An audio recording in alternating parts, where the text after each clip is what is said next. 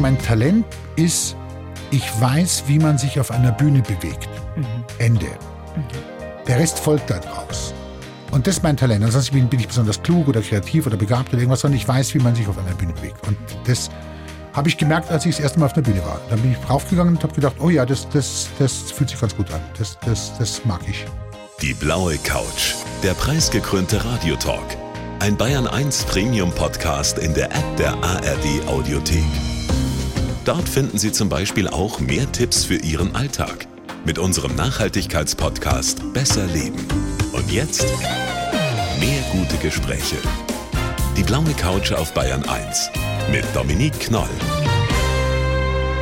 Wir gehen jetzt zuallererst mal gedanklich in das Jahr 1998. Das war ein wildes, ich weiß nicht, ob Sie sich erinnern. Da haben wir viel zu viel über das Sexualleben von Bill Clinton erfahren. US-Präsident Ah, ja. Monica Mhm. Lewinsky war 98.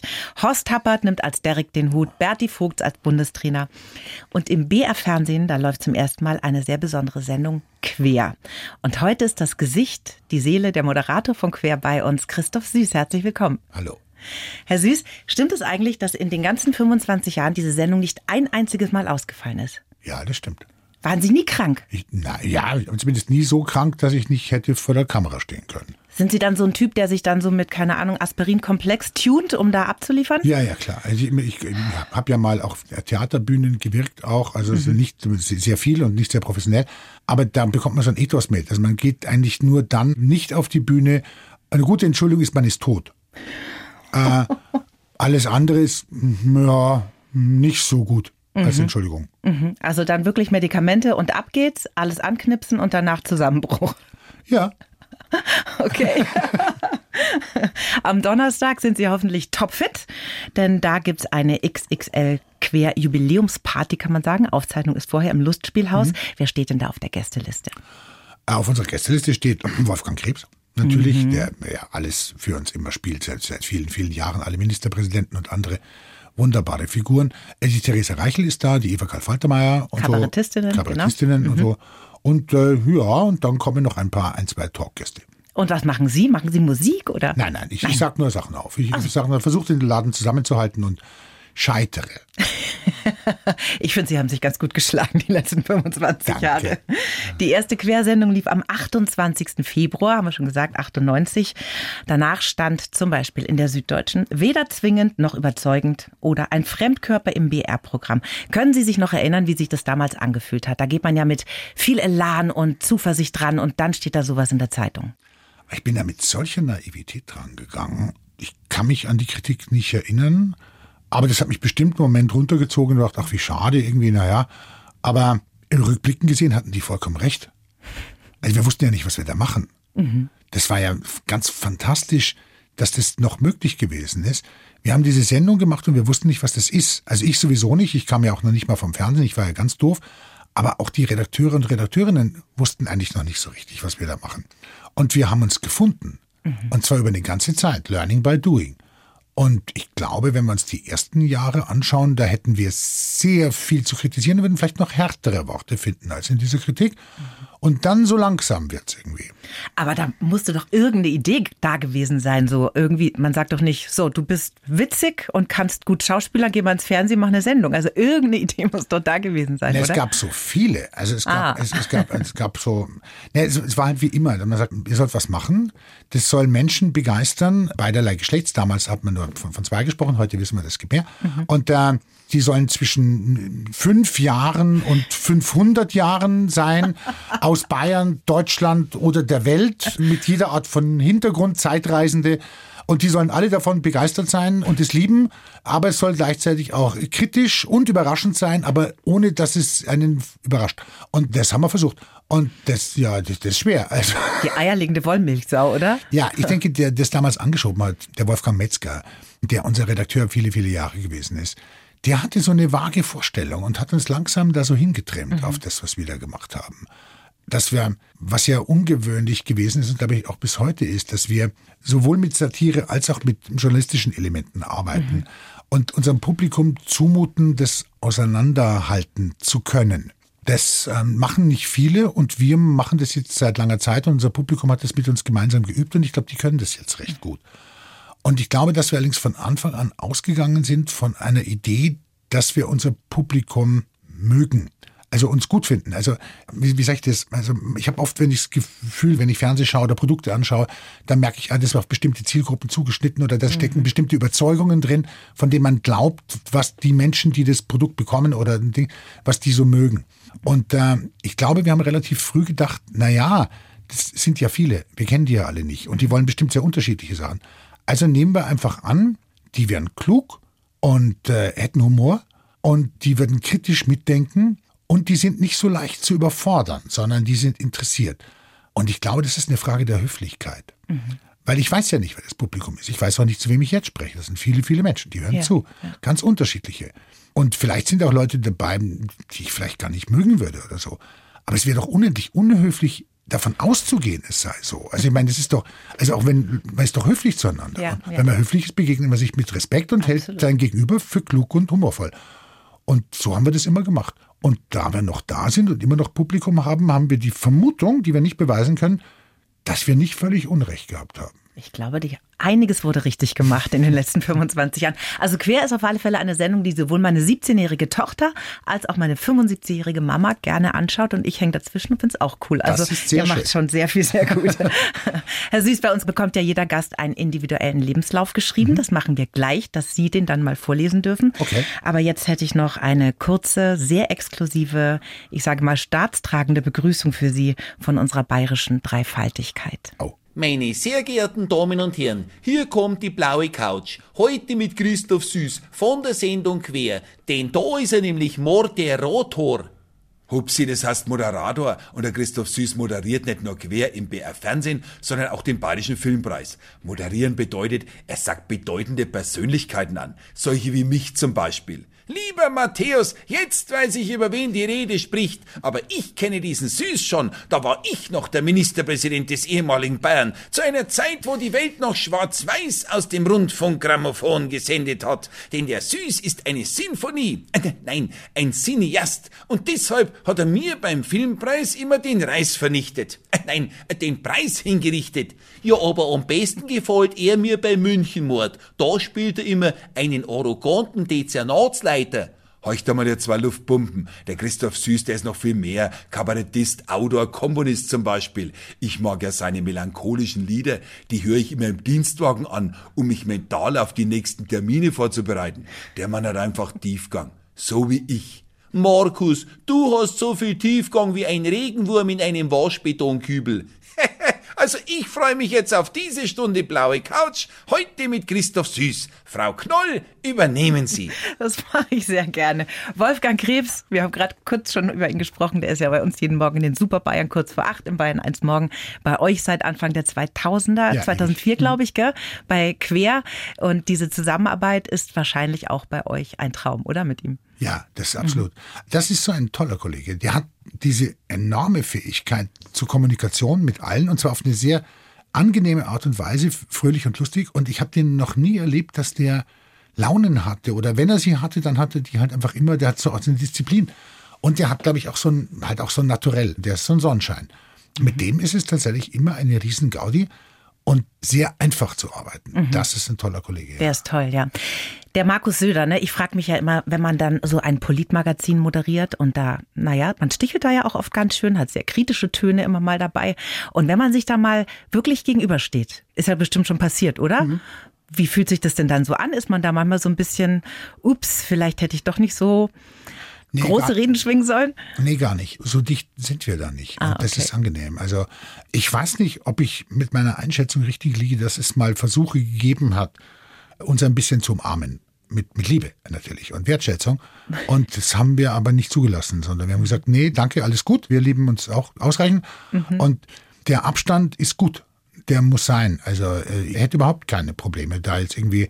Ich glaube, wenn man, wenn man sich mag möglicherweise, wenn man sich halt gut kennt und da irgendwie Verbindungen hat, dann mag das tatsächlich so sein, dass das ein bisschen beim Schreiben eine Rolle spielt. Mhm. So ist es aber nicht, spielt keine Rolle. Und auch wenn man sich sieht, ist es dann auch nicht ein bisschen unangenehm Nein. oder so. Da ist man auf einer professionellen Ebene ist miteinander. Ist überhaupt nicht unangenehm. Und mm, Ministerpräsident, glaube ich nicht, dass der schlaflose Nächte wegen uns hat. Also der mm, bleibt da gelassen. Okay. Der Lebenslauf. Der Lebenslauf. blaue Couch-Lebenslauf, den habe ich hier für Sie Okay. ausgedruckt. Würde Ja. den mal rüberreichen und bitten, den vorzulesen, Sehr Herr. Süß. Auch große Schrift, das kann Ja, man lesen. habe ich extra gemacht. Lebenslauf. Ich heiße Christoph Süß und bin ein dezenter Mensch mit einem kantigen Kopf. Das ist ein Vorteil, denn die äußerliche Kantigkeit bleibt den Fernsehzuschauern gut im Gedächtnis. Und die innere Kantigkeit hilft mir beim Kreativsein und beim Nachdenken. Ich schlüpfe gerne in verschiedene Rollen, kann den großen Zampano genauso geben wie den kleinen Lurich. Aber abseits der Bühne halte ich mich für einen eher langweiligen Menschen und nichts ist mir mehr zuwider als Bussi Bussi und Bling Bling. Geprägt haben mich die Härte meiner Kindheit, die Existenzängste meiner Kabarettzeit und das Glück, mindestens einmal zur richtigen Zeit am richtigen Ort gewesen zu sein. Mein persönlicher Lieblingsplatz ist meine Wohnung, da mache ich auch am liebsten Urlaub. Und für die Zukunft wünsche ich mir nichts mehr als Wohnen und Bücher lesen. Dass der Chat-GPT inzwischen alles kann, gell? Nein. Fühlen Sie sich erfasst? Zum Teil, ja. Ja? Ja. Gibt es auch Sätze, wo Sie hängen und sagen, naja, so ganz ist es doch nicht? Zampano und kleiner Lurch. Das wären, Das ich, sollte Ihre Bandbreite darstellen, das das wären, glaube ich, nicht meine Formulierung. Der kleine Lurch. Ähm, Kantigkeit, weiß ich auch nicht. Na, Sie sind ja jetzt eher nicht so der gefällige Florian Silbereisen-Typ, würde ich mal sagen, gell? Ja, das stimmt. Das stimmt. Aber natürlich, weil der auch besonders toll ist. Ja, den könnte sich das bayerische Fernsehen gar nicht leisten. Tatsächlich war ich überrascht und bin es immer noch überrascht, dass ich im Fernsehen bin. Weil? Ja, weil ich mir denke, was ist denn das für ein Typ?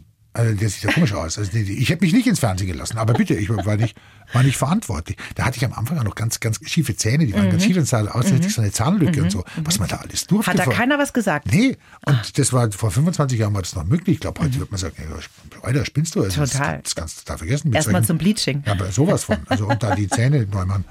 Ähm, nö, ich glaube, also, mm, ja, Können wir mitarbeiten? Ja. Okay, cool. Ja. Dann machen wir das jetzt mal. Sie sind Jahrgang 67, gebürtiger Münchner. Richtig. Ne, haben zwei ältere Geschwister. Die Eltern haben sich kurz vor ihrer Geburt, glaube ich, schon getrennt damals. Der Vater war trotzdem ab und zu immer mal wieder in der Familie. Ja, die sind nicht voneinander losgekommen, richtig. Und der Vater hatte ja ein ziemlich heftiges Alkoholproblem und deswegen war ihre Kindheit auch ziemlich belastet. Ne? Wie haben Sie das so richtig mitbekommen? Ja, ja, das war, war Gewalt. Also tatsächlich in dem Haus, in dem ich aufgewachsen bin, das ist ja auch merkwürdig, gab es zu dem Zeitpunkt, es gab in allen Wohnungen Gewalt. Also auch da, wo meine ganzen Freunde und Freundinnen, Bekannten, also die Kinder wohnten, die sind alle von ihren Eltern geschlagen worden. Also das war völlig üblich. Das waren andere Zeiten, man vergisst es so leicht, aber dass man aufgehört hat, jetzt zum Beispiel Kinder offiziell zu schlagen in der Schule, wann war das, in den 70ern? Ich weiß nicht, also ich bin, ich glaube, 77 in die Schule gekommen in Bayern und da wurde noch an den Haaren gezogen und das wurde schon so ein bisschen so, hm, macht man nicht mehr, aber es wurde so geduldet. Also, aber es war dann irgendwann war das dann auch verboten und so, aber da war es einfach noch üblich, dass man seine Kinder schlägt. Ja. Und da, wo ich herkomme, das waren schon, mm, ja, das waren schon ziemlich schwierige Leute. Also ich kann mich an eine Szene erinnern, unter uns hat jemand gewohnt, der auch, glaube ich, schwere psychische Störungen hatte und ich kam von der Schule heim und ich war sehr früh in der Schule mit fünf und jetzt muss ich so wohl fünf gewesen sein mit meinen, und komme singend noch von der Schule heim. Was ein süßes Bild ist, glaube ich, eigentlich. So ein kleiner Pimp irgendwie singt, vermutlich laut, damit es ja schon nervt, aber irgendwie trotzdem niedlich. Und der reißt das Fenster auf und brüllt, du halt jetzt dein Pappen, du blöde Sau, sonst bringe die um. Das war so die Stimmung so generell. Ei, ei, Ähm, ei. nicht erfreulich. Und bei uns war es eben auch, also mein Vater, der hat Schwierigkeiten gehabt, äh, Fuß zu fassen. Der hatte, glaube ich, selbst eine äußerst unschöne Kindheit. Und wie so oft, die waren so jung und die konnten das gar nicht irgendwie für sich transparent machen und verstehen, was ihnen da passiert, haben es einfach weitergegeben. Ja, und der war dann immer wieder mal sehr, sehr gewalttätig und dann haben sie sich wieder getrennt und dann waren sie wieder zusammen. Ich glaube, das war halt so eine typische Geschichte. Mann kriegt Geld nicht auf die Reihe.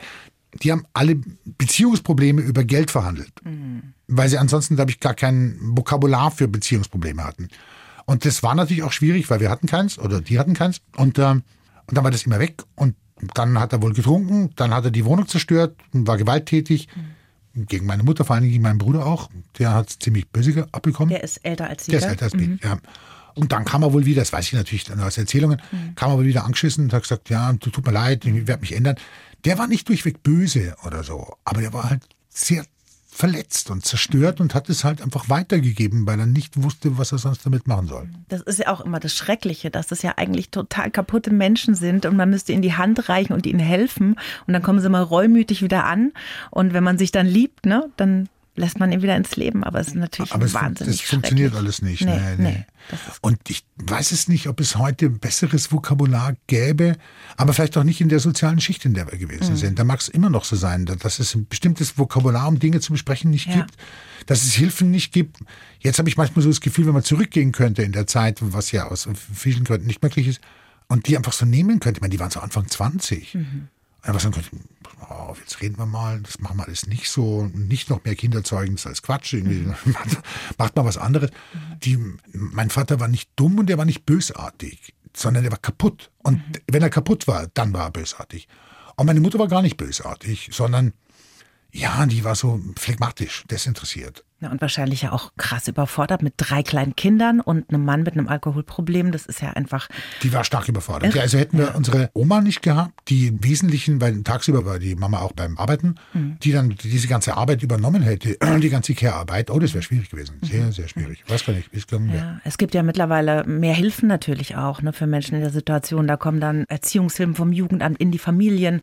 Es gibt mehr Kinderbetreuungsmöglichkeiten. Das wäre heute wahrscheinlich alles ein bisschen einfacher. Ja, ich hoffe es, um ehrlich zu sein, aber ich fürchte, wie gesagt, auch hier in bestimmten sozialen Schichten ist der Bedarf oder wäre der Bedarf nach psychosozialer Betreuung von kundigen Leuten, das ist ja auch nochmal schwierig, äh, deutlich höher als, also, aber es gibt halt auch da viel zu wenig Ja, Leute. ja, da haben Sie sicherlich recht. Als Ihr Vater gestorben ist, da waren Sie gerade mal neun Jahre alt. Wie hat sich denn Ihr Leben durch den Tod Ihres Vaters verändert dann in der Familie? Ja, es hat sich verbessert, natürlich, weil diese Art von Drohung, die er die ganze Zeit dargestellt hat, das ist auch für uns Kinder, weil ähm, er war ja nicht die ganze Zeit destruktiv oder unerfreulich, aber wir wussten nie wann. Weil wir Es nie wussten, schlummerte immer Genau, so. es war also immer so ein, mach dich, sei nicht laut, sei nicht auffällig, sei Mhm. nicht schwierig, weil wir wussten nicht, wo ist der Knopf. Heute würden wir sagen, wo ist der Trigger? Ja, Wo ja. drückt man drauf und dann passieren schreckliche Dinge, haben wir jetzt nicht verstanden. Und das war dann weg, dann ging es uns natürlich besser, es ging uns finanziell besser, weil damals die Versorgung noch enorm war, es war ein Arbeitsunfall. Aber die Berufsgenossenschaft hat bezahlt und so weiter. Und dann sind wir umgezogen nach Mosach und da war die Situation jetzt erstmal entspannt. Kam Ruhe rein und Mhm. Frieden, Entspanntheit, die Angst weg. Krass, ja. Hatte Ihre Mutter danach wieder einen Partner, der für Sie eine Vaterfigur war? Nee. Nee. Nee, die hat sich da, die war dann ganz Tochter, glaube ich. Die hat sich dann um ihre Mutter gekümmert, also um, um die Oma, die hat sich um uns gekümmert, das war irgendwie lieb. Aber gleichzeitig natürlich auch für sie, hm, ich weiß nicht. Ja, aber die Doris war so. Die, die hatte enorme Fähigkeiten, immer wieder Dinge zu regeln, wenn sie musste. Da kam eine enorme Energie. Und das hat es dann gemacht. Und zwar immer bis kurz vor dem Moment, wo es gut war. Sondern immer bis dahin, wo man sagt, jetzt geht's. Energie weg, aus. Mm, Ja, so war sie halt. Sie sagen Doris zu Ihrer Mutter? Äh, ich, ich sagte, sie ist gestorben am Weihnachten. Ja, Haben Sie da irgendwie auch eine Art Distanz reingebracht irgendwann in dem Leben mal ja. zu ihr? Ja. Und deswegen die ja, ich Doris. war lange Jahre in Psychoanalyse und habe da viel klären können und so weiter. Das war ganz gut. Aber Sie haben sich Ihre Themen angeschaut, das ist toll. Muss. Wirklich. Ja. Was fühlen Sie denn jetzt, wenn Sie an Ihren Vater denken? Kann man das auch verzeihen irgendwann? Oder ist es immer eigentlich so ein Mann, ey, was hast du eigentlich da angestellt in den ersten Jahren meiner Kindheit? Dieses Verzeihen ist so eine merkwürdige Angelegenheit. Es wird ja mal so stark ideologisiert. Man müsse das, um eine innere Balance oder so einen Quark zu finden. Da hatte ich es mit Alice Miller, die sagt, alle Kinder verzeihen ihren Eltern, wenn die um Entschuldigung bitten, was sie nicht tun. Also warum sollte man ihnen dann verzeihen? Also ich meine, ja, ich kann Verständnis haben. Das ist was anderes. Ich kann mich auch in die Situation einfinden. Ich kann mich in die Situation, wie Sie auch vorhin gesagt haben, in die sehr, sehr schwierige Situation meiner Mutter einfinden. Finanzielle Schwierigkeit, ein Kind schwer körperbehindert, der Mann funktioniert nicht. Ich glaube, in der Arbeit war sie immer gut. Die war eine, eine gute, fähige Sachbearbeiterin. Aber natürlich war da trotzdem bestimmt immer Druck. Und das hat sie dann richtig gut gemacht, trotz alledem. Also das kann ich verstehen. Das heißt aber nicht, dass ich gleichzeitig alles verzeihe, wenn ich es verstehe. Das wird ja immer merkwürdig vermischt, dass eine Erklärung und eine, dass man sagt, ich begreife das bis zum gewissen Grad oder kann es nachvollziehen, das ist noch keine Exkulpation. Das ist bei anderen Sachen ja auch so. Also auch wenn man über Verbrechen spricht, wird ja immer gesagt, wenn man dann sagt, na ja, aber für die Person, die Verbrechen bekommen hat, hat eine Geschichte, da sind Dinge passiert, bla bla. Dann habe ich gesagt, ja, aber das entschuldigt es doch nicht. Ich sage, Stimmt, tut es nicht. Aber es erklärt es. Und nur durch die Erklärung wird man irgendwie handlungsfähig, wenn man sagt, ach, das war das Problem. Und wir dachten, das war das Problem. Und dann kann man plötzlich sinnvoll handeln. Heißt aber nicht, dass man deswegen verzeiht. Das ist einfach rationales Verständnis und Gefühl und das sind einfach zwei Paar Dinge. Ne? Das Mhm. sind zwei Paar Stiefel, ja. Haben Sie denn heute noch Kontakt zu Ihren Geschwistern? Ja. Ja? Ja, zu beiden. Und das ist ein guter Kontakt. Das ist ein guter Kontakt. Wir Super. sind, wir sind ein gutes Team für dich.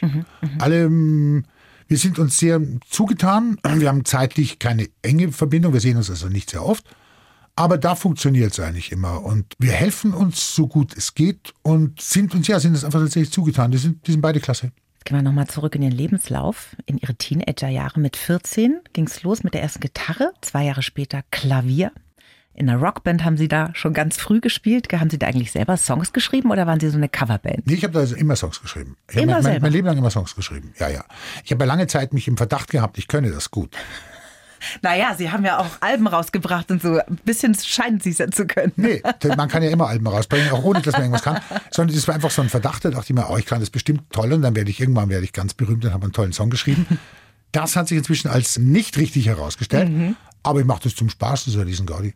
Sie spielen ja sehr viele Instrumente, ne? Welche alle? Nein, nicht sehr viel. Also ich kann ein bisschen Gitarre, ein bisschen Klavier spielen und ich kann auf der Bühne, ich glaube, mein musikalisches Talent besteht darin, auf der Bühne so zu tun zu können, als könnte ich was Sie spielen. tun nur so. Ja. Ist das Playback? Nee, das nicht. sondern, also ich habe mal, ich habe zum Beispiel mal in einer Nummer Kontrabass gespielt. Ich kann nicht Kontrabass spielen. Aber wenn man mich mit einem eine Stunde lang alleine lässt, kann ich damit irgendwas machen. Dann schaffen Sie sich das echt drauf. Ja, so ein bisschen. Aber nur, das ist ganz pimpig und so, aber ich kann damit irgendwas machen. Für Ja. kurz. Dass man so zwei Minuten sagt, oh, da schau her. Aber sollte jetzt jemand das überprüfen wollen und sagen, jetzt mach mal, und ich sagen, äh, nix, kann ich auch nix, sorry. Also, Fake it till you make it. Diese künstlerische Ader, die war da schon da. So Musik hat sie sehr interessiert, sehr früh. Wie kam es denn dann in die Richtung Schauspielerei, Schultheater? War das auch so ein innerer Drang oder hat sich jemand entdeckt? das hat sich so ergeben. Ich habe immer in den Pausen, ich war so Pausenclown. Und da habe ich mit einem Kumpel von mir in der Schule und wir haben immer rumgeblödelt. Wie wir zwei für uns. Einfach nur zum Spaß, wie so ein improvisiertes Rollenspiel. Als Kinder. Das fanden wir einfach lustig. Und das hat sich dann öfters so ergeben, dass sich am Ende der Pause eine große Blase um uns herum ergeben hat, wo dann so, weiß ich nicht, 30, 40 Kinder zugeguckt haben, was wir da performen. Und das war manchmal auch so ein Schreck, weil wir haben das, also ich zumindest, wir haben das einfach so gemacht zur Gaudi. Impro. Und, Impro, genau, also einfach nur, weil bei uns das Spaß gemacht hat, so haben wir das die Zeit vertrieben. Und plötzlich hat man so ein Publikum und ist dann natürlich auch so erschrickt und denkt so, oh, jetzt muss ich aber performen, jetzt muss ich aber liefern. Und so. Und irgendwann kam aber eine Lehrerin und hat gesagt, so, ihr geht jetzt ins Schultheater. Und wir haben gesagt, jawohl. Und dann waren wir im Schultheater und fanden das schön. Und da waren Sie gleich Feuer und Flamme. Ja, das war toll. Also ich glaube jetzt rückblickend betrachtet, wenn ich versuche, mein Talent einzuschätzen oder was es ist, dann würde ich sagen, mein Talent ist, ich weiß, wie man sich auf einer Bühne bewegt. Ende. Der Rest folgt daraus. Und das ist mein Talent. Ansonsten bin, bin ich besonders klug oder kreativ oder begabt oder irgendwas, sondern ich weiß, wie man sich auf einer Bühne bewegt. Und das habe ich gemerkt, als ich das erste Mal auf der Bühne war. Dann bin ich raufgegangen und habe gedacht, oh ja, das fühlt sich ganz gut an. Das mag ich. Ich war nicht gut oder so, aber für mich hat sich das richtig angefühlt. Aber das ist ja schon mal die Grundvoraussetzung, dass man damit was Positives verbindet. Ne? Ich stelle mich ja auf eine Bühne und krieg weiche Knie. Also ich kann nur in einem Radiostudio sprechen. Sobald mich Menschen anschauen, renne ich schreiend davon. Ja, das geht, das geht, das geht den meisten Leuten so. Und, und, also ein Großteil meiner Tätigkeit besteht ja darin, das zu machen, was jeder und jede kann. Nur nicht auf einer Bühne. Naja. Doch, ist so. Also wenn, wenn jetzt beim Filmpreis, da sage ich, jetzt kommt ein bedeutender Preisträger, Preisträgerin, das ist der Name, den lese ich ab und die hat, bekommt einen tollen Preis, weil sie was Tolles gemacht hat. Und dann kommt die. Also kann jeder. Und ist dann auf der Bühne, wenn da jemand kommt und irgendwas sagt, reagiert man auch spontan. Wir reagieren ständig spontan. Immer dieses Understatement von so Menschen, ne, die was besonders gut können. Also Herr Süß. Ich glaube, das, ich glaube, dass viele Leute sind auch lustig und ganz schlagfertig, aber halt nicht auf einer Bühne. Das ist diese, es gibt diese Kleistsche Situation, glaube ich, irgendwie beim, über das Marinettentheater, da schreibt er das, dass halt jemand, dass man so eine Spontanität, die hinzukriegen, während man zuschaut, also während das eine Performance ist. Das ist was ganz Schwieriges. Und die Leute, die da ein bisschen ein Talent haben wie ich, die können das halt ganz gut und das hebt sie dann heraus, weil die meisten das eben, wenn man ihnen zuschaut, nicht so gut können. Ihr Begrüßungssatz in der Quersendung ist ja immer derselbe. Würden Sie ihn heute mal ausnahmsweise auch mal auf der blauen Couch sagen? Ja. Hallo zusammen, ich grüße Sie. Hier ist wieder die blaue Couch. Die richtige Version. Also, hallo zusammen, ich grüße Sie. Hier ist wieder Quer. Und bei diesem Einstiegssatz begleitet Sie ja seit sehr, sehr vielen Jahren schon Ihr Freund und Querchef, der Christoph Thees. Mhm. Was ist das denn für ein Mensch? Da muss ja sehr viel stimmen, oder? Wenn man so lange so gut arbeitet. Der Christoph ist ein sehr, sehr kluger Journalist und ein toller, empathischer Chef, der ich glaube, immer ein bisschen von Schuldgefühlen gepeitscht ist, dass er nicht alles richtig macht und deswegen versucht er immer alles richtig zu machen und overperformt. Mhm. Und das ist aber toll natürlich für uns, weil wir da gut versorgt werden. Den schätze ich schon sehr. Als Journalisten, als Gesprächspartner, als Person. Mhm. Und wie geht ihr dann miteinander um, wenn man auch befreundet ist? Es gibt ja sicherlich auch mal in der Redaktionskonferenz, wenn es um Thema geht, wo man sich so ein bisschen oh, nicht ganz einig mhm. ist, könnt ihr dann auch danach aber trotzdem Bier trinken gehen, alles gut? Oder ziehen sich diese Konflikte manchmal auch mit in eure Freundschaft? Nein, wir können das tatsächlich auch auf den Konferenzen so bearbeiten. Also wir können uns brauchbar streiten. Mhm. Und gerade in letzter Zeit gibt es ja viele Themen, über die man streiten muss und so weiter und nicht ganz einer Meinung ist. Und wir finden aber immer einen Weg, eine gemeinsame Position zu haben. Wir haben das, glaube ich, noch in der Redaktion, das ist ja nicht nur Christoph, sind auch alle anderen Redakteure und Redakteurinnen, dass wir von der Vermutung ausgehen, der, die andere könnte recht haben. Mhm. Also die Basis eines Gesprächs, die tatsächlich das möglich macht, wenn er sagt, mhm. ja, vielleicht sagt der die andere auch was, was ja für mich wichtig sein könnte. Was glauben Sie denn, was der über Sie sagen würde, der Christoph Thees? Was Nettes. Schauen wir mal, ob er das wirklich macht. Hallo, Herr Thees. Ja, hallo. Grüß Gott. Ja, guten Tag, Herr Thees, bist du am Telefon? Ich bin da am Telefon, ja. Ich bin beauftragt, was Nettes über dich zu sagen. ja, mach. Und ich habe die letzten Sätze gehört. Ich weiß also genau, was du über mich gesagt hast. Ja. Also, Herr Thees, dann haben Sie jetzt mal hier eine Bühne. Was ist er denn für ein Kollege, der Christoph Süß? Ja, das ist natürlich, erst einmal ist es natürlich ein Geschenk, mit ihm zusammenarbeiten zu können, weil der Christoph ein sehr kreativer Kollege ist. Und das ist aber gleichzeitig natürlich auch der Fluch, weil wir laufen natürlich immer Gefahr, uns zu sehr darauf zu verlassen. Der Süß wird schon liefern, mhm. was er auch immer tut. Und äh, Christoph arbeitet ja auch redaktionell mit uns sehr eng zusammen. Wir bereiten ja die Themen und die Herangehensweise an die Themen in der Sendung, all das, was im Studio erzählt wird, über die Woche hinweg vor, gemeinsam mhm. und sitzen da auch täglich sehr lang zusammen. Und da kommt von Christoph immer sehr viel Input. Da kommt auch viel Vorwissen, da kommen Umsetzungsideen, weil natürlich nach der langen Zeit er auch die größte Erfahrung hat, wie sich die Sachen, die wir da gerne verkünden wollen, darbieten lassen, so dass keinem der Fuß einschläft. und und da läuft man natürlich immer Gefahr, als Redaktion zu sagen, ja super, nehmen wir, kaufen wir, danke, Arbeit einstellen. Ja, aber im Wesentlichen habe ich auch fast immer recht. Immer, natürlich. natürlich. Ja. genau. Aber jetzt mal die Frage, Herr Thies, ne, weil ich kenne das ja von diesen ganz kreativen Köpfen in den Medien, mhm. ist es ja oft so, die haben dann eine Idee, die haben eine ganz klare Vorstellung, wie diese Umsetzung aussehen soll. Und wenn das dann aber aus irgendwelchen Gründen nicht so klappt, hui, dann ist es aber ja. Eiszeit. Ja, also Eiszeit ist jetzt bei ihm selten, weil wir das ja am Ende dann doch gemeinsam verabreden und tatsächlich die Routine uns ein bisschen hilft. Also was uns nicht passiert, ist, dass wir da komplett in die falsche Richtung laufen, schon in der Vorplanung. Wenn wir das Gefühl haben, wenn die Nummer so und so dargeboten wird, dann wird klar, was wir sagen wollen. Der Inhalt ist verständlich, die Darbietung ist unterhaltsam. Dann liegen wir da eigentlich fast immer richtig. Dann mhm. ist obendrauf immer noch die Frage, wird es jetzt was, wo wir dann auch besonders zufrieden sind oder sagen wir, ja gut, das vorbei ist? Aber so richtige Ausreißer nach unten haben wir nicht. Deswegen stellt sich ja nicht die Frage, wie gehen wir dann mit richtigen Ausreißern um. Am Ende ist der Süß schuld, wenn es schlecht gelaufen ist und äh, ich habe es zu verantworten, wenn es super war. Das ist eine schöne Jobteilung bei euch. Ja, genau. davon. Herr Thies, verraten Sie mir doch mal, warum der Christoph Süß immer mal wieder splitterfasernackt moderiert.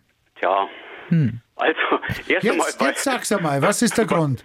Ja, weil er bereit ist dazu und wir mit ihm alles veranstalten, wo er nicht explizit Nein sagt. Es ist tatsächlich schon eine ganze Weile her, dass er zuletzt äh, sich ausziehen musste. Ja, weil ich auch Applaus bekommen habe. Ja, genau. Und jetzt, ich wollte es so nicht sagen, aber äh, da liegt die Latte jetzt schon höher. Und insofern. Äh, also Latte in dem Zusammenhang finde ich sehr schwierig als ja, Ausdruck. Ein bisschen problematisch das ist mir im Moment, wo ich das Wort ausgesprochen habe, auch aufgefallen. Aber mei. Oh Gut, aber du bist der Chef. Du musst die Antworten schreiben. Wir können, wir können ja piepsen. Na, aber jetzt mal wirklich, warum denn nackig? Sollte es dann irgendwie eine ganz besondere Wahrhaftigkeit sein? Ja, oder? wir haben ja zum Beispiel einmal eine Nummer gemacht, wo es inhaltlich darum ging, der gläserne Mensch. Also mhm. ähm, wie viel Durchleuchtung ist im Interesse der inneren Sicherheit gut und wo fängt der Eingriff in die Privatsphäre an, unverhältnismäßig zu werden? Und das haben wir damals versucht, sozusagen im Bild klarer zu machen, indem der Christoph halt völlig nackt vor dem Zuschauer stand. Allerdings mhm. achten wir bei völlig nackt auch immer darauf, dass das noch jugendfrei und sendefähig ist, mhm. also und auch würdevoll genug ist, so dass am Ende das Bild nicht die Botschaft überlagert. Der, man soll ja als Publikum schon in der Lage sein, nachzuvollziehen, worum es gerade geht, nämlich in dem Fall um Bürgerrechte. Da sind Sie dann gar nicht geschamig, Herr Süß. Nee, eigentlich nicht. Ich komme ja vom Schauspiel und mhm. Schauspieler sagen, ja, ich ziehe mich natürlich nur aus, wenn es äh, wenn's irgendwie passt und wenn es inhaltlich motiviert ist, ausziehen, raus aus der Klamotte. Das dauert drei Sekunden. Also ich meine, das schnell ist, geht das.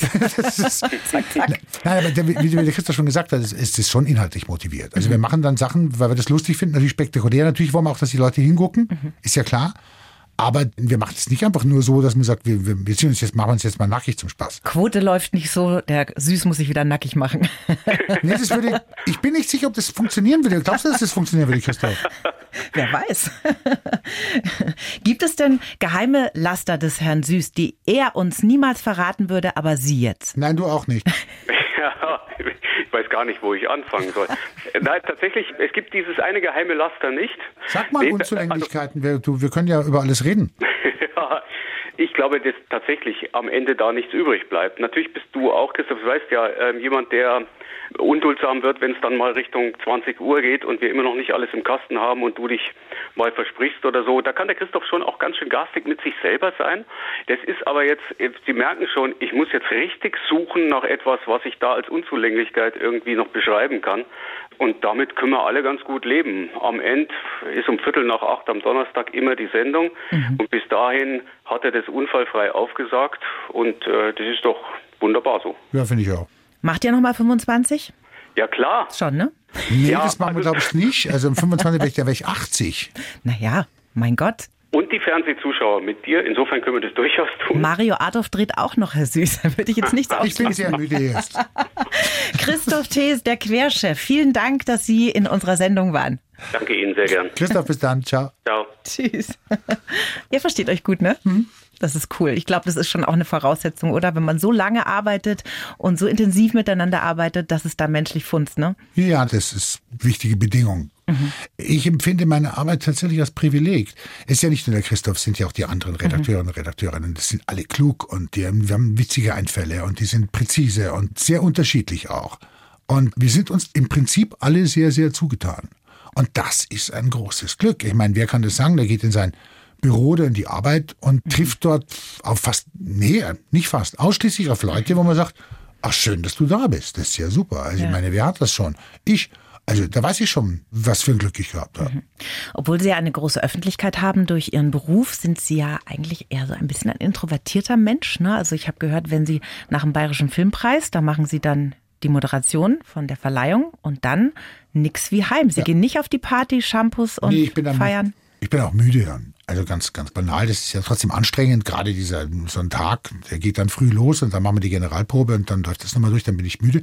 Und ich habe auch so keine Freude an den Gesprächen, die da stattfinden. Es sind lauter nette Leute da und die plaudern irgendwie nett, aber es ist tierisch laut. Und außer sich zu sagen, Bäh, wie geht's? Ja, gut. Und dir? Ja, auch. Also ist ja da wenig zu machen. Und äh, ich mag schon gerne ein Gespräch führen, aber ich finde, da geht's nicht. Oder ich bin immer beeindruckt, dass andere das können. Ich könnte das nicht.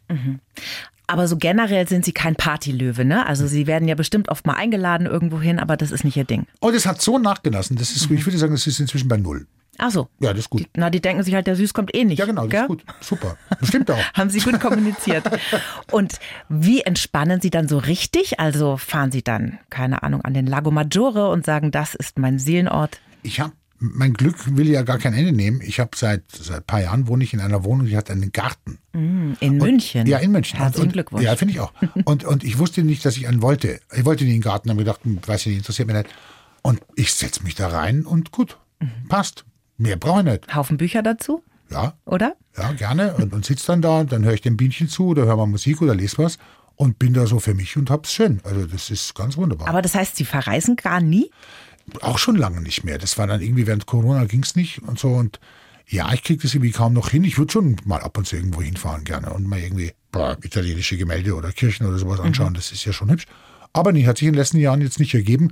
Und es druckt mir ja nicht so. Also ich bin jetzt niemand, der sagt, ich muss unbedingt eine ferne Reise machen. Bahamas oder sowas? Uah, Furchtbar. Also ich, ich, ich finde schon Reisen schön, aber kurz bevor die Reise losgeht, denke ich mir, oh, bitte, ich will jetzt nicht weg. Es ist furchtbar und da muss man da mit dem Auto und S-Bahn und Flugzeug oder Zug oder was und das ist furchtbar, bis man dann ankommt und so. Ich finde die alles schrecklich und dann ist man da und dann sind da lauter fremde Leute, die, die kennt man nicht und das finde ich anstrengend. Wenn ich dann dort bin, finde ich es schon schön und sage, ui, ja, das ist aber schön. Aber na, also es fehlt mir nicht so sehr. Hat es auch Nachhaltigkeitsgründe mit dem Fliegen? Ja. Ja, klar. Meins ist natürlich ein Witz. Also meins ist, das ist nämlich egal. Also, nein, es ist nicht egal, ich muss mich korrigieren, es ist natürlich nicht egal. Aber heute stand in der Zeitung, die Weltwetterorganisation in Genf hat verkündet, wir reißen das 1,5 Grad Ziel. Hm, Sieht nicht gut aus. Also es ist ein bisschen schwierig halt, diese richtige Balance zu finden, zu sagen, will ich da jetzt Teil von sein? Ich bin Teil davon, ich kann gar nicht. Und ich habe zum Beispiel eine große Wohnung. Also mein CO2-Fußabdruck ist groß, weil ich eine große Wohnung habe, die ist viel größer, als sie sein müsste. Oder ich habe einen Garten. Also äh, der gut, der ist, also ich, ich brauche zu viel Platz. Ich könnte sogar ziemlich gut auch auf der Hälfte der Quadratmeter leben, ohne dass das jetzt eine große Einbuße wäre. Ich fahre jetzt kein Auto mehr und fliege jetzt wirklich nicht mehr oft. Aber ich weiß natürlich auch, dass das bedeutungslos ist, weil ich das nicht regeln kann. Das muss die Politik regeln. Das ist halt diese Individualverantwortung, die einen so fertig macht, gell? Ja, aber an sich ist es grotesk, weil, äh, wie gesagt, es ist individuell nicht zu regeln, es ist nur als in, in der Gruppe zu regeln. Und ich finde, man soll eigentlich doch das, was man macht, das soll man auch machen dürfen. Also ich finde es so merkwürdig, das, das so weiterzugeben. Probleme, die ungelöst sind, werden an die Individuen weitergegeben, die letzten in der Kette sind, um das Problem zu lösen. Das ist grotesk. Und gleichzeitig kann ich mich nicht ganz davon freimachen und hätte jetzt das Gefühl, echt, musst du jetzt unbedingt nach London fliegen? Nee, musst du nicht. Ich habe immer so den Satz im Kopf, jeder macht so gut wie er kann. Weil ich werde bei nichts müder, als wenn Menschen zu einem Vegetarier sagen, ach, und in Urlaub fliegst du aber. Nicht ganz fürchterlich anstrengend, wirklich. Sie haben ja erstmal in der Schule mittlere Reife gemacht und dann haben Sie so ein bisschen in der Gegend rumgejobbt. Das finde ich ganz interessant. Baustelle, Kellnern, Pizza haben Sie, glaube ich, auch gebacken. Waren das auch wertvolle Erfahrungen im Leben oder haben Sie da einfach nur ein bisschen Kohle verdient? Da habe ich nur ein bisschen Kohle verdient. Die wertvolle Erfahrung war, dass ich festgestellt habe, uh, das mag ich nicht. Das ist wichtig. Und wichtig. einfach, man muss so früh aufstehen und so und irgendwie, pff, also die waren alle okay, die Jobs. Und man kommt da schon zurecht und so. Nur, ich habe da auch in Bereichen, war ich dann tätig, wo ich relativ rasch die Kompetenz erworben habe, die man brauchte, um den Job zu machen. Und jetzt die Vorstellung, das jetzt auf quasi unbegrenzte Zeit über Jahre und Jahrzehnte zu machen, das fand ich für mich betrüblich.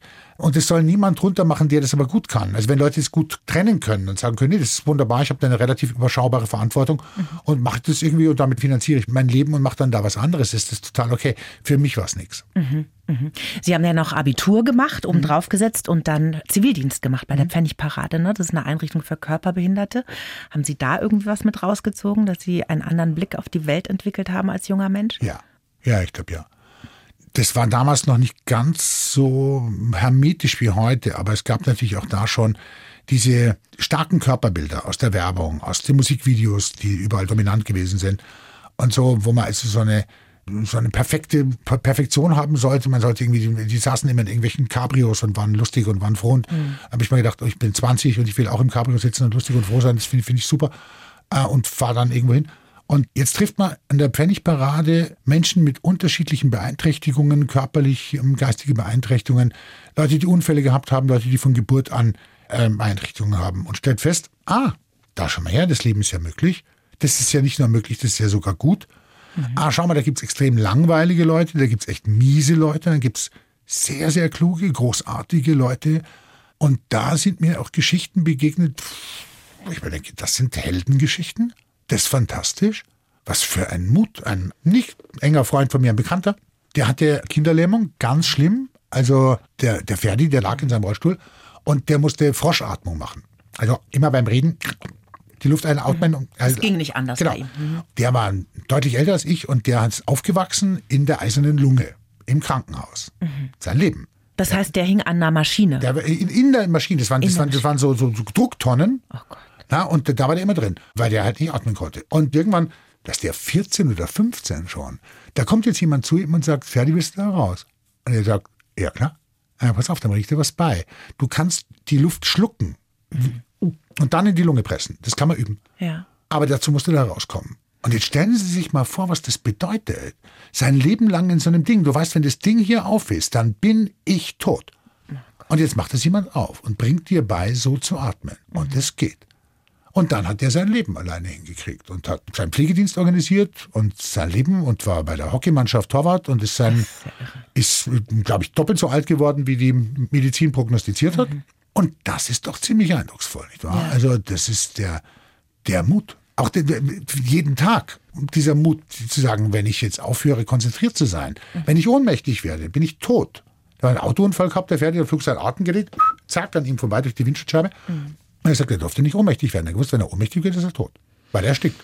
Ja, da schaut man aufs eigene Leben dann einfach nochmal ein bisschen anders. Da Ne? ein bisschen anders drauf, Das glaube ich Ihnen. Finden Sie eigentlich, dass alle Schulabgängerinnen und Abgänger ein freiwilliges bzw. dann verpflichtendes soziales Jahr machen sollten? Nein. Echt? Äh, nein. Warum? Das, das, ich weiß nicht, was. Die, das ist so eine Verpflichtung, die Gesellschaft ihnen draufbürstet, wo ich mir denke, ich weiß es nicht. Nein. Ich glaube, dass es individuell oder dass es für viele Schulabgängerinnen vermutlich gut wäre, gerade jetzt zu diesen Zeiten, sich nochmal, bevor man sich in diese Mühle der Karriere begibt, die Luft zu nehmen und zu sagen, ich schaue mir nochmal was ganz anderes an. Äh, was, was ich wirklich nicht kenne. Vielleicht auch was, was mir ein bisschen Angst macht. Da kann Pflege durchaus ein Teil sein, weil ich glaube, das macht vielen Leuten manchmal Angst, die körperliche Nähe und so weiter. Und da lerne ich was über mich und das ist gut. Aber ich würde niemanden dazu verpflichten, nein. Äh, weil Es wären halt so viel, so vielen geholfen dadurch, ne? Ja, aber das ärgert mich so. Also, weil halt, nötig weil wäre. unsere Gesellschaft die Pflege seit Jahren und Jahrzehnten versaubeutelt, das nicht ordentlich bezahlt und das nicht ordentlich organisiert, sollen jetzt die Schulabgängerinnen uns wieder raushelfen, nur weil wir das nicht hinkriegen? Äh, nein. Ja, eigentlich traurig, dass das notwendig wäre. Ja. Da haben Sie recht, ja. Sie haben Philosophie in München studiert, abgebrochen wegen einer Kabarettkarriere. Wie lief denn das so Mitte der 90er? da Ja, also wegen Kabarett, ja, Karriere, ach, ja. Beschreiben Sie doch mal Ihre ersten Auftritte als Kabarettist. Wo war das? Wie viele Menschen waren da? Das war, das war, war im Unterton, das war in der, in der Kurvenstraße. Ist das. So ein kleines Kellertheater hat der Jörg Maurer damals gemacht und da durfte ich eben so, so ein bisschen mitmachen und dann habe ich irgendwann ein Programm gemacht und dann haben die gesagt, Jörg, spielst da, ist gut. Und dann ähm, haben wir gesagt, wir spielen ab zehn Leuten. Ja, und dann ab und zu kamen halt zehn. Ja, das, äh, und am nächsten Tag haben wir gedacht, ja, wie viele Vorbestellungen haben wir denn? Drei, aha. Dann warten wir noch ein bisschen und dann kamen wieder zehn. Also unter zehn hätte ich gesagt, okay, wir machen es nicht. Und das war natürlich schon, das ist, das ist natürlich deprimierend. Und, und, und dann ist das Gefühl, okay, das funktioniert alles gar nicht. Und wenn man dann aber gespielt hat, das ist ja eine körperliche Angelegenheit, man, man, ist, man hat eine andere körperliche Präsenz, das ist, hilft gegen Depressionen. Zumindest situativ, für den Moment. Weil man atmet anders, der Körper funktioniert anders und danach geht es einem nicht wieder ganz gut. Naja, war jetzt aber doch lustig mit den zehn Leuten, wir hatten irgendwie trotzdem Spaß. Dann kriegt man das Geld und denkt sich, okay, das wird, das wird schwierig. Und ja, dann ging es so weiter. Ja. Hatten Sie damals Probleme mit Depressionen, weil Sie das gerade erwähnt haben? Ich habe mein Leben lang immer Probleme mit Depressionen. Ja, und da auch so ein bisschen. Und dann habe ich da, kam das Fernsehen. Die Rettung. Wie sind Sie denn dann von den zehn Zahlenden zum BR Fernsehen gekommen? Das war ja auch durch Glück. Das wird immer unterschätzt, das Glück. Das ist lustig. Also wenn man so Bücher anschaut, wenn man, ich will sowas ja nie in die Hand nehmen, aber anschaut, da sind zehn Tipps zum erfolgreichen whatever, irgendwas. Und da, da stehen lauter richtige Sachen drin, glaube ich. Also man muss an sich glauben, man muss sich selbst ausbeuten, man muss risikobereit sein, bla bla bla bla. bla. Alles richtig. Nur der entscheidende Faktor fehlt, weil das kann ich nämlich alles machen. Aber wenn ich kein Glück habe, nämlich zur richtigen Zeit am richtigen Ort bin, ja, dann kann ich an mich glauben, bis ich bewusstlos werde, dann mache ich trotzdem keine Karriere. Total, ja. Genau. Und ich war schon zu Studienzeit, war ich bei einer Castingagentur angemeldet, äh, beim Florian Neubauer, auch inzwischen ein Freund von mir, und der hat mir immer wieder mal Jobs verschafft. Für Werbung und so. Und dann konnte ich irgendwie Werbung machen und das war mal toll bezahlt in den 90ern, das war toll. Und äh, habe da so ein bisschen mein Studium finanziert, das war wunderbar. Und der hat auch die von Live aus dem Schlachthof, die Moderatorinnen dort gecoacht. Und deswegen war die Redaktion, also einige von denen, die heute noch bei Quer dabei sind, und der Wolfgang Metzger, der leider verstorben ist, und die kamen dann irgendwie eines Tages und sagten, ach, ach, ach, die Quoten, es geht nicht mehr so. Weil Schlachthof hatte einen super Namen. Das, Das war ja Kult, ne? ja, war total. Ja. Nur das hat dann einfach keiner mehr angeschaut. Und die haben sich echt angestrengt, damit sich das ändert, aber es hat sich einfach nicht geändert. Die Quoten gingen einfach nur bergab und die wussten irgendwie, okay, wir müssen unser Baby da jetzt irgendwie killen. Und da waren die deprimiert und kamen da hin und haben gesagt, "Hö, hö, weiß nicht, ist alles so traurig. Und dann muss der Florian, so ist es mir erzählt worden, ich war nicht dabei, gesagt haben, ich habe ein Video für euch, das wird euch aufheitern. und hat ein Video von mir rausgezogen, dass ich am Tag vorher, weil ich dann ein Casting hatte für irgendeine Werbung, da hat die Regisseurin gesagt, spielen Sie einen Fernsehpfarrer, der während der Predigt versucht, sein Auto zu verhökern. Lustiger Plan. Und das muss ich wohl nett gemacht haben und die haben sehr gelacht. Und dann habe ich gesagt, das ist ja lustig. Und so, was macht denn der? Ja, der hat so ein Kabarettprogramm. Dann kamen die und haben sich das angeschaut. Und dann haben sie mich angesprochen und haben gesagt, möchtest du denn beim Fernsehen sein? Ich dachte mir, äh, ja, klar, keine Ahnung. Ich wusste, ich wusste einfach nicht, was das bedeutet. Ja. Also ich wusste es nicht. Und habe gesagt, ja, ja. Aber doch. mehr als zehn Zahlen bedeutete es auf alle Auf jeden Fälle. Fall. Ne? Und, und gedacht, ja, klar, gern. Und dann haben die mich gecastet, da war ich, glaube ich, nicht gut oder so teils, teils. Gerade jetzt Gespräche konnte ich gar nicht. Fand ich ganz schwierig. Das ist so lustig, weil ich am Anfang immer, wenn man, wenn man Interviews führt, immer an tausend Sachen gedacht habe. Und heute, wenn ich ein Interview führe, denke ich an eine Sache, nämlich an das Gespräch. Da waren sie dann mental Ich abgelenkt. war total irgendwie. abgelenkt, wie sitze ich da und immer, man, man bringe ich auch alles durch und die Zeit läuft und, und, und bist es auch cool, was ich mache, bla bla Ach bla bla so, bla. verstehe, und oh jetzt will ich einfach noch da sitzen und sagen und könnte reagieren auf das, was mir gesagt wird. Und das konnte ich zu dem Zeitpunkt. Das hat das ist von Vorteil bei Interviews, ja, total. wenn man zuhört. Und das, das konnte ich nicht, aber die haben mich trotzdem genommen. Ich weiß bis heute tatsächlich nicht, wieso. Das fand ich eine tolle Entscheidung. Es war mir auch damals nicht so klar, wie toll die für mich war. Und ich glaube, wie risikoreich die auch für die gewesen sind. Na, da war das Glück halt wieder in ihrem Leben. Ja. Gell? Und hab- ging es auf die Spielwiese zu quer. Ich habe einfach ein paar Mal tatsächlich richtig Glück gehabt. Ja. Ja. Wir erzählen hier auf der blauen Couch oft Geschichten von Menschen, die in der sogenannten Lebensmitte, wo wir ja so sind, ähm, nochmal alles auf links drehen. Ja, Mhm. die sagen so, jetzt neuer Job oder ich verlasse die Frau oder ich kaufe mir ein Wohnmobil, bereise ganz Italien.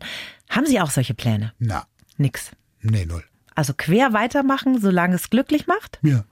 Es ist ein solches Privileg. Also auch wenn es mich manchmal vielleicht nervt oder es gibt ja dann immer wieder Wochen, da fällt mir auch nichts ein und dann ist es schon anstrengend dann auch oder kann belastend sein, wenn man jetzt keinen Zugriff hat und so.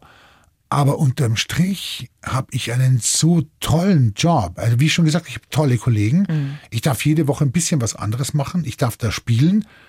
Ich bin im Homeoffice. Ich bin die meiste Zeit in meiner schönen Wohnung und im Garten und Müssen niemanden sehen. muss niemand sehen, puzzle da so vor mich hin und schreibe mein Zeug und wir telefonieren so ein bisschen und, und, und reden, was ich da mache. Und wenn das dann was wird, manchmal läuft es ja auch gut, dann denke ich mir, oh, das wird aber nett. Und dann fahre ich am Donnerstag rein, sage meine Sachen schön auf und dann fahre ich wieder nach Hause. Ich meine, wer hat so einen tollen Job? Das stimmt. Bin fast ein bisschen neidisch jetzt. Mhm. Zum Schluss, Herr Süß, eine Frage, die ich jedem Gast stelle, auch Ihnen. Was würden Sie Ihrem 20-jährigen Ich aus heutiger Sicht gerne sagen? So viel. Wir haben Zeit. Das ist die blaue Couch. Das Problem ist, er wird es nicht verstehen. Aber ich würde ihm sagen, schau aus deinem Kopf raus. Schau dir die Welt an, nicht dich. Und dann würde er sagen, ja, ja, klar, cool, wäre weg und hätte einfach nicht verstanden, was ich gesagt habe. Aber das, glaube ich, würde ich versuchen. Aber das sind doch die schönen Momente, oder? Finde ich, wenn man sich solche Fragen stellt. Was würde ich meinem 20-jährigen Ich sagen? Da denkt man sich, ach, ganz schön cool, dass ich jetzt nicht mehr 20 bin. Ja, tatsächlich ist es. Schon, ne? Ja, ich habe auch mit 30 habe ich gedacht, ich wäre klug und wüsste was. Mit 40 habe ich gedacht, ich wäre klug und wüsste was. Mit 50 habe ich gedacht, ich wäre Wie fetzig das mit 70 wird, Herr Ja, Süß. das wird der Hammer. der Wahnsinn. Jetzt wünsche ich euch erstmal ganz tolle Jubiläumsfeierlichkeiten. 25 Jahre quer. Aufgezeichnet wird im Münchner Lustspielhaus. Die Sendung dann am Donnerstag. Ja. Quer XXL, 20.15 Uhr BR Fernsehen. Es war mir eine große Freude, dass Sie heute da waren, Herr Süß. Mir war es auch eine Freude. Dankeschön. Vielen Dank. Ciao. Die Bayern 1 Premium Podcasts. Zu jeder Zeit, an jedem Ort. In der App der ARD Audiothek und auf bayern1.de. Bayern 1 gehört ins Leben.